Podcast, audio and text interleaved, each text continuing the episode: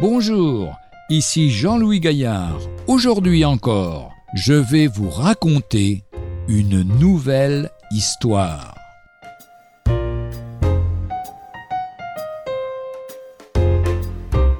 Sommes-nous des ingrats? Un bateau échoué près de la côte lançait des appels de détresse. Un sauveteur bénévole, le docteur Chalmer, se jeta à l'eau une fois, deux fois, trois fois, il ramena à la nage un pauvre naufragé, mais le troisième sauvetage faillit lui être fatal. Il dut être hospitalisé. Quelques années plus tard, le prédicateur Moody évoquait dans une réunion ce triple sauvetage pour illustrer le message de l'Évangile. On vint lui dire que le docteur Chalmer était précisément dans la salle.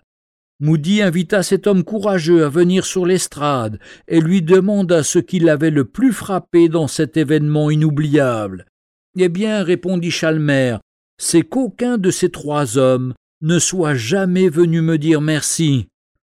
Une autre histoire vraie, bien différente, nous revient à la mémoire, celle d'une pauvre femme qui manqua de se noyer elle aussi, pendant qu'elle lavait du linge à la rivière, et fut sauvée par un passant. Oh, monsieur, s'écria-t-elle, vous m'avez sauvé la vie, et je n'ai rien à vous donner pour vous remercier, rien que ce baquet dans lequel je lave le linge du village. C'était son gagne-pain, ce qu'elle avait de plus précieux. Le sauveteur refusa, bien sûr.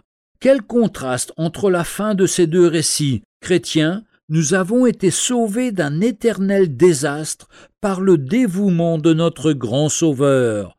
Ne soyons pas ingrats, n'oublions pas de le remercier. Dans l'évangile de Luc au chapitre 17, versets 14 à 18, il nous est raconté l'histoire des dix lépreux qui furent purifiés. Or, l'un d'entre eux, voyant qu'il était guéri, revint sur ses pas, glorifiant Dieu. Et Jésus dit les dix n'ont-ils pas été purifiés? Et les neuf, où sont-ils?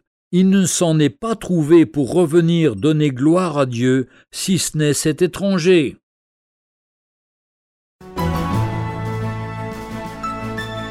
Retrouvez un jour une histoire sur www.365histoire.com.